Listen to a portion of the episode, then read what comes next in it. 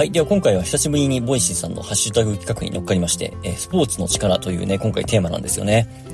でね、僕はあの、以前に、たあの、もしかしたら、あの、知ってる方いるかわかんないですけど、僕以前にね、全然関係ないところでスポーツの力っていうテーマで話したことがあるんですよ。僕のチャンネルで。それぐらいやっぱりね、僕にとってのスポーツというのは大きなもの、テーマなので、やっぱりね、このハッシュタグに、ハッシュタグ企画には乗っかる、乗っからないわけにはいかないなっていうところで、えー、ちょっと乗っからしてもらいましたけれども、えー、スポーツについてはいろいろとちょっとね、あの、思い入れがあるので、えー、そのところについて語りたいと思います。えっ、と、まあ、まず僕のスポーツ遍歴から言いますと、えっ、と、ちっちゃい頃からサッカーをやってましたね。小学校ずっとサッカーやってて、で、まあ、大人になってからもね、あの、フットサルとか、まあ、大人の社会人の中でやってたりしたこともありましたし、まあ、最近も結構ね、あの、サッカーを、この最古の地元の人たちと一緒にやらせてもらう機会に恵まれて、えー、サッカーは割とずっとやってる感じですかね。まあ、ずっとって言っても途中何年かやってなか、やってない時期とかはあったりするんですけれども、まあ、そんなところですね。で、中学校の時は陸上部で800メートル走ってましたね。800メートルってめちゃくちゃきついんですよね。まあ、どの競技、どのね、種目ももちろんきついんですけど、うん、800はきつかったですね。で、あとは高校入った時に、まあ男子校だったんですけど、最初ラグビー部入って、えー、汗臭い道まっしぐらでね、やってたんですけれども、まあ、ちょっと頭を打ってね、えー、まあ実はちょっと僕あんまり頭が、こう、強くなくてというか、あの、まあ、頭が悪いっていう意味でもあるんですけど、あの、衝撃にちょっと弱いね、脳の形をしてるらしく、これ後から知ったんですけど、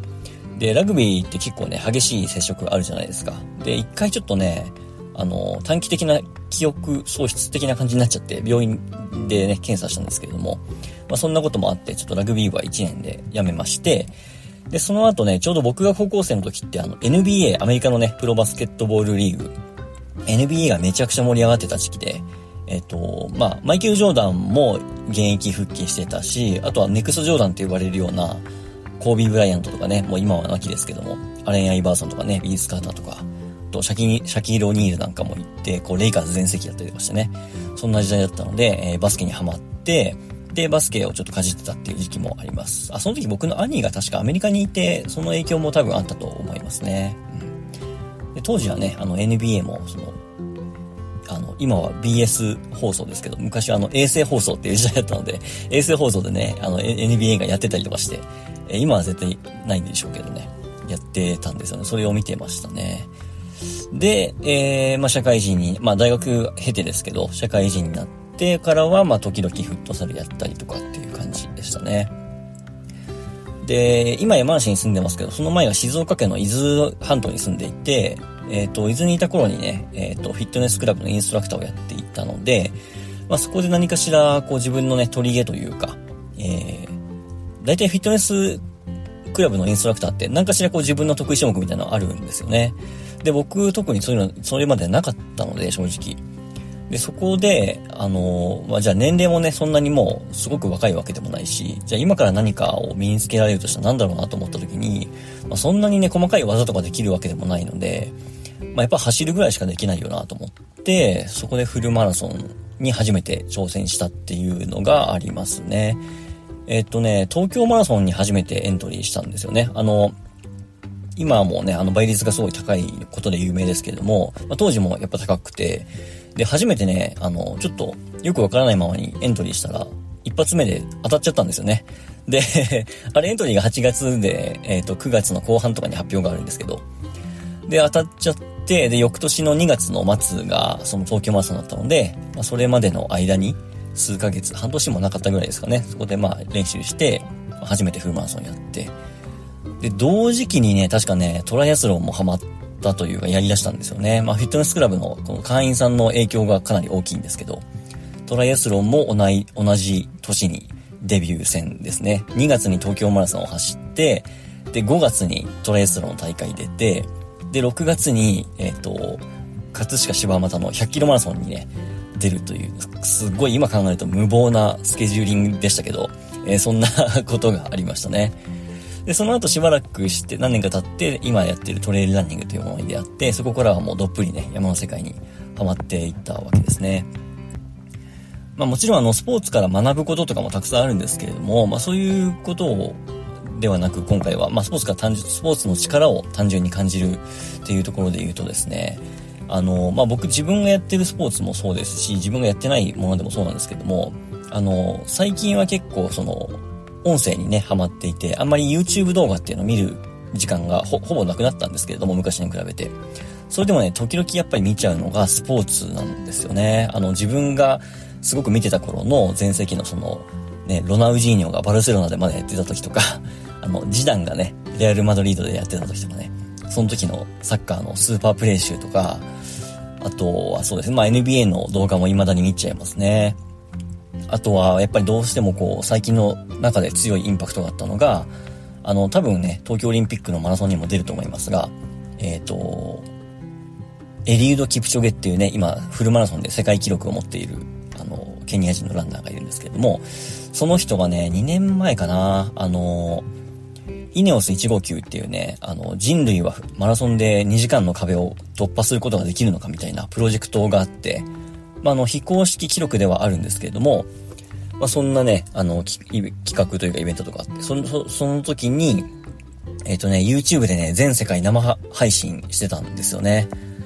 で、その時ちょうど日本では大きな台風が来てて、すごい甚大な被害が出て、まあそっちのニュースばっかりやってたんですけれども、まあ実はそその裏でそんなことがあって、まあ僕はそのね、マラソンの方を見てたんですけど、でね、これは結構衝撃的でしたね。僕は、あの、今走るスポーツやってますけど、正直ロードマラソンって、やる、走るのも見るのも別に好きじゃないんですよね、未だに。そこまでこう気持ちが上がらないんですけど、その、キプチョゲのそのイベントに関しては、食い入るように見てましたね。なぜか。まあ単純に、あの、他のスポーツのスーパープレイ見るのと同じ感じで、もう単純に見てて美しいっていう、なんかこう芸術的な感じ走りが。まあちょっとこれ感覚的なものなんであんまり 説明がしづらいし多分伝わらないとは思うんですけども、ずっと見てられる感じでしたね。あ、これが多分もう人間の行き着く究極の理想のフォームなんだなっていうのを、まあ自分の中では感じたんですけれども、だから2時間の間ずっと見てましたね。で、しかもそれの生中継が終わった後も、もうその後しばらく数ヶ月はずっとその動画その動画を見てモチベーションを上げて走るみたいなことを続けてましたね。それぐらい僕の中ではインパクトが大きかったですね。うんで、あとはまあそうですね、今やってるトレーラーニングっていうのは当然そういったものをすごく感じますね。あ、そうだ、YouTube 動画で思い出したけど、えっ、ー、とね、空手家の宇佐美なんとかさん、女性の方、えっ、ー、とね、ちょっと下の名前今出てこないですけども、宇佐美、えっ、ー、とね、空手宇佐美みたいな感じで YouTube 動画で検索すると多分出てくると思うんですけど、えっ、とね、世界選手権かなんかの決勝の型、空手の型のね、え決勝で、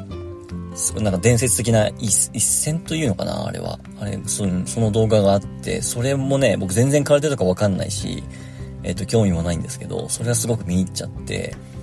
スポーツってなんかあれですよね、こう事故を、まあチームプレイにしても個人プレイにしてもそうだと思うんですけど、なんかこう、誰かと競うっていう側面もありながら、どこかこう、なんかこう、禅の境地じゃないですけども、自己を高めていく、いかに突き詰めていけるかみたいなね、そういったところもすごく感じますね、僕の中では。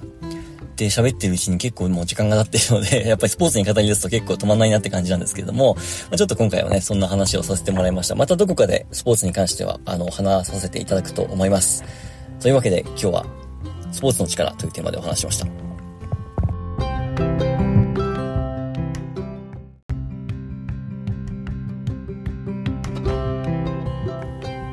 はい。では今回は久しぶりに Voicy さんのハッシュタグ企画に乗っかりまして、えー、スポーツの力というね、今回テーマなんですよね。でね、僕はあの、以前に、たあの、もしかしたら、あの、知ってる方いるかわかんないですけど、僕以前にね、全然関係ないところでスポーツの力っていうテーマで話したことがあるんですよ。僕のチャンネルで。それぐらいやっぱりね、僕にとってのスポーツというのは大きなもの、テーマなので、やっぱりね、このハッシュタグに、ハッシュタグ企画には乗っかる、乗っからないわけにはいかないなっていうところで、えー、ちょっと乗っからしてもらいましたけれども、えー、スポーツについてはいろいろとちょっとね、あの、思い入れがあるので、えー、そのところについて語りたいと思います。えっ、と、まあ、まず僕のスポーツ遍歴から言いますと、えっ、と、ちっちゃい頃からサッカーをやってましたね。小学校ずっとサッカーやってて、で、まあ、大人になってからもね、あの、フットサルとか、まあ、大人の社会人の中でやってたりしたこともありましたし、まあ、最近も結構ね、あの、サッカーを、この最古の地元の人たちと一緒にやらせてもらう機会に恵まれて、えー、サッカーは割とずっとやってる感じですかね。まあ、ずっとって言っても途中何年かやってなか、やってない時期とかはあったりするんですけれども、まあ、そんなところですね。で、中学校の時は陸上部で800メートル走ってましたね。800メートルってめちゃくちゃきついんですよね。まあ、どの競技、どのね、種目ももちろんきついんですけど、うん、800はきつかったですね。で、あとは高校入った時に、まあ男子校だったんですけど、最初ラグビー部入って、えー、汗臭い道まっしぐらでね、やってたんですけれども、まあ、ちょっと頭を打ってね、えー、まあ実はちょっと僕あんまり頭が、こう、強くなくてというか、あの、まあ、頭が悪いっていう意味でもあるんですけど、あの、衝撃にちょっと弱いね、脳の形をしてるらしく、これ後から知ったんですけど、で、ラグビーって結構ね、激しい接触あるじゃないですか。で、一回ちょっとね、あの、短期的な記憶喪失的な感じになっちゃって、病院でね、検査したんですけれども、まあそんなこともあって、ちょっとラグビー部は1年で辞めまして、で、その後ね、ちょうど僕が高校生の時って、あの、NBA、アメリカのね、プロバスケットボールリーグ、NBA がめちゃくちゃ盛り上がってた時期で、えっ、と、まあ、マイケル・ジョーダンも現役復帰してたし、あとはネクスト・ジョーダンって呼ばれるような、コービー・ブライアントとかね、もう今は亡きですけども、アレン・アイバーソンとかね、ビース・カーターとか、と、シャキ、シャキール・オニールなんかも行って、こう、レイカーズ全席やったりとかしてね。そんな時代だったので、えー、バスケにハマって、で、バスケをちょっとかじってたっていう時期もあります。あ、その時僕の兄が確かアメリカにいて、その影響も多分あったと思いますね。うん、で当時はね、あの NBA も、その、あの、今は BS 放送ですけど、昔はあの衛星放送っていう時代だったので、衛星放送でね、あの NBA がやってたりとかして、え今は絶対ないんでしょうけどね、やってたんですよね。それを見てましたね。で、えー、まあ、社会人に、まあ、大学経てですけど、社会人になってからは、まあ、時々フットサルやったりとかっていう感じでしたね。で、今山梨に住んでますけど、その前は静岡県の伊豆半島に住んでいて、えっ、ー、と、伊豆にいた頃にね、えっ、ー、と、フィットネスクラブのインストラクターをやっていたので、まあ、そこで何かしら、こう自分のね、取り毛というか、えー、大体フィットネス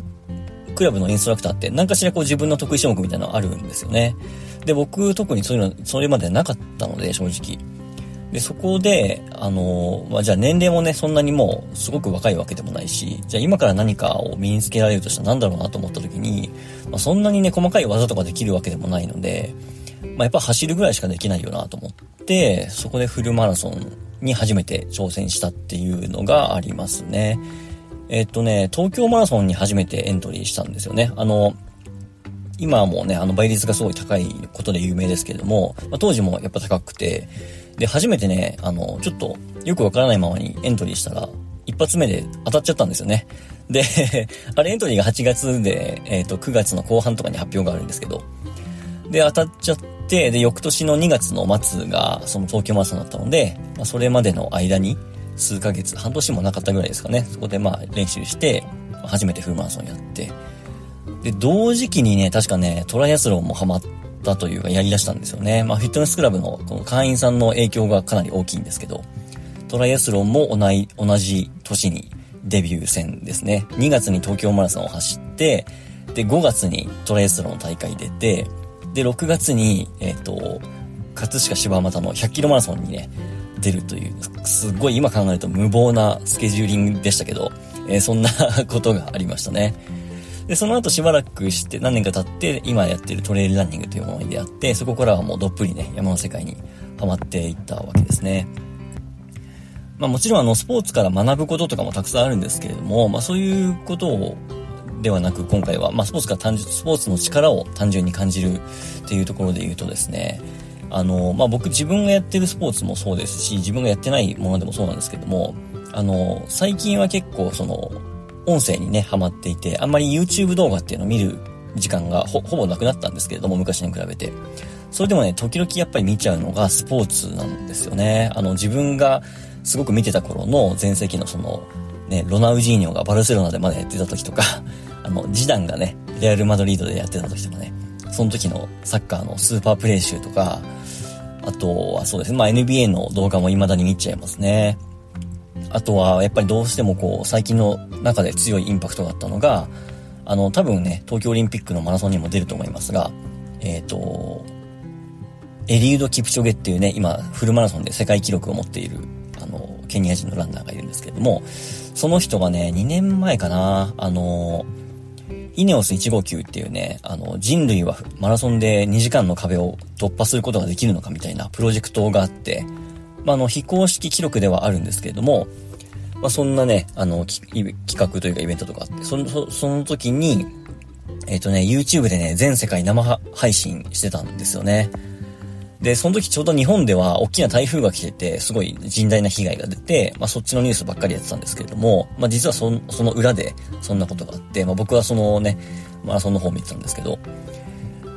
でね、これは結構衝撃的でしたね。僕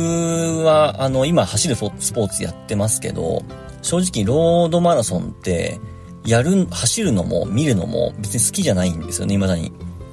そこまでこう気持ちが上がらないんですけど、その、キプチョゲのそのイベントに関しては、食い入るように見てましたね。なぜか。まあ単純に、あの、他のスポーツのスーパープレイ見るのと同じ感じで、もう単純に見てて美しいっていう、なんかこう芸術的な感じ走りが。まあちょっとこれ感覚的なものなんであんまり説明がしづらいし多分伝わらないとは思うんですけども、ずっと見てられる感じでしたね。あ、これが多分もう人間の行き着く究極の理想のフォームなんだなっていうのを、まあ自分の中では感じたんですけれども、だから2時間の間ずっと見てましたね。で、しかもそれの生中継が終わった後も、もうその後しばらく数ヶ月はずっとその動画その動画を見てモチベーションを上げて走るみたいなことを続けてましたね。それぐらい僕の中ではインパクトが大きかったですね。で、あとはまあそうですね、今やってるトレーラーニングっていうのは当然そういったものをすごく感じますね。あ、そうだ、YouTube 動画で思い出したけど、えっ、ー、とね、空手家の宇佐美なんとかさん、女性の方、えっ、ー、とね、ちょっと下の名前今出てこないですけども、うさみ、えっ、ー、とね、空手うさみみたいな感じで YouTube 動画で検索すると多分出てくると思うんですけど、えっ、とね、世界選手権かなんかの決勝の型、空手の型のね、え決勝で、なんか伝説的な一一戦というのかなあれは。あれそ、その動画があって、それもね、僕全然空手とかわかんないし、えっ、と、興味もないんですけど、それはすごく見入っちゃって、だスポーツってなんかあれですよね、こう事故を、まあチームプレイにしても個人プレイにしてもそうだと思うんですけど、なんかこう、誰かと競うっていう側面もありながら、どこかこう、なんかこう、禅の境地じゃないですけども、自己を高めていく、いかに突き詰めていけるかみたいなね、そういったところもすごく感じますね、僕の中では。で喋ってるうちに結構もう時間が経ってるので、やっぱりスポーツに語り出すと結構止まんないなって感じなんですけれども、まあ、ちょっと今回はね、そんな話をさせてもらいました。またどこかでスポーツに関しては、あの、話させていただくと思います。というわけで今日は、スポーツの力というテーマでお話しました。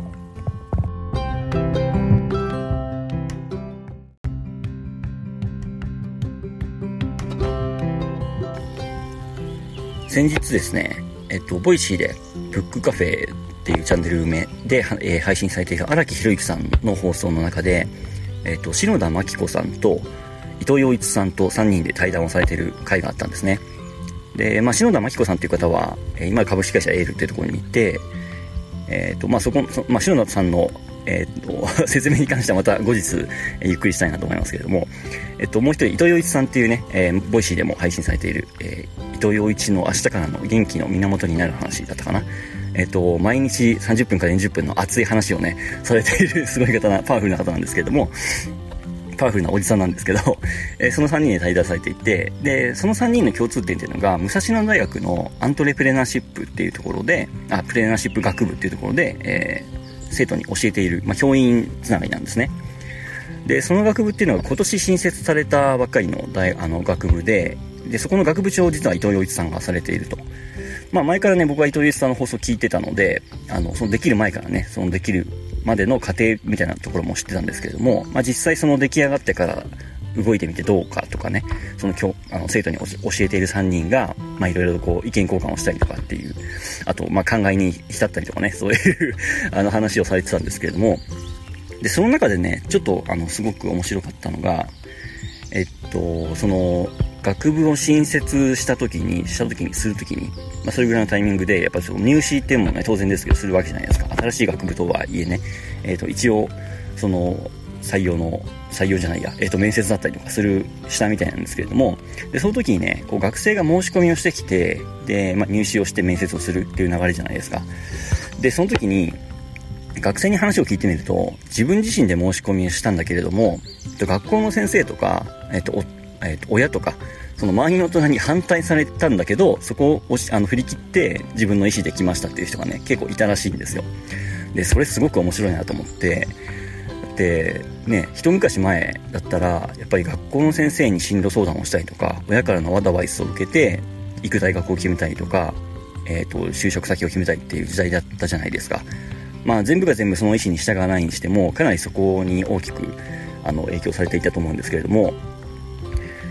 まあ、そういうね、あの、学校の先生とか親とか、まあ、そういった意見を、まあ、無視して、えっと、自分の意思で、その、この学部、まあ、アントレーナーシップ学部っていうね、まあ、きあんまり聞き馴染みのないような新しい学部に飛び込んでいく若い人がいるっていうのはすごいことだなと思っていて、で、すごいことだなと思うと同時に、やっぱりそういう時代があるよなっていうのはすごい感じるんですよね。っていうのは、やっぱりね、その、自分の、あ、まあ、自分のっていうか、親子の年齢差って、まあ、20歳から30歳の差があるわけじゃないですか、通常。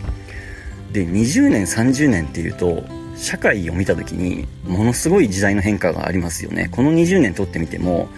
ね、20年前って確かスマスマホもなかったと思うし、ここまでインターネットっていうものが普及してなかったと思うし、って考えると、やっぱりその、20年前、30年前の知識とか経験とかで、自分の子供とか自分の教えてる生徒に何かアドバイスするっていうのは、結構ね、やっぱりその、まあ、よっぽどね、あの、世の中の 最新のものに、こう、感度よくアンテナを立てていて、いろんな情報を常に、あの、あの取り入れたりとか、いろんな実際、なんか行動を起こしたりとかね、っていう人だったら話は別かもしれないですけれども、まあ、世の中の大変、大半の親とか先生っていうのは、やっぱりそこまで、あの、最新を生きてないんですよね。ま、最新がいいかどうかっていうところについては、まあまあ、いろいろ諸説あると思いますが。でね、この時にやっぱ僕は、あの、大人はやっぱりね、あの、若者をあまりこう見くびりすぎない、すぎない方がいいなっていうのも思うし、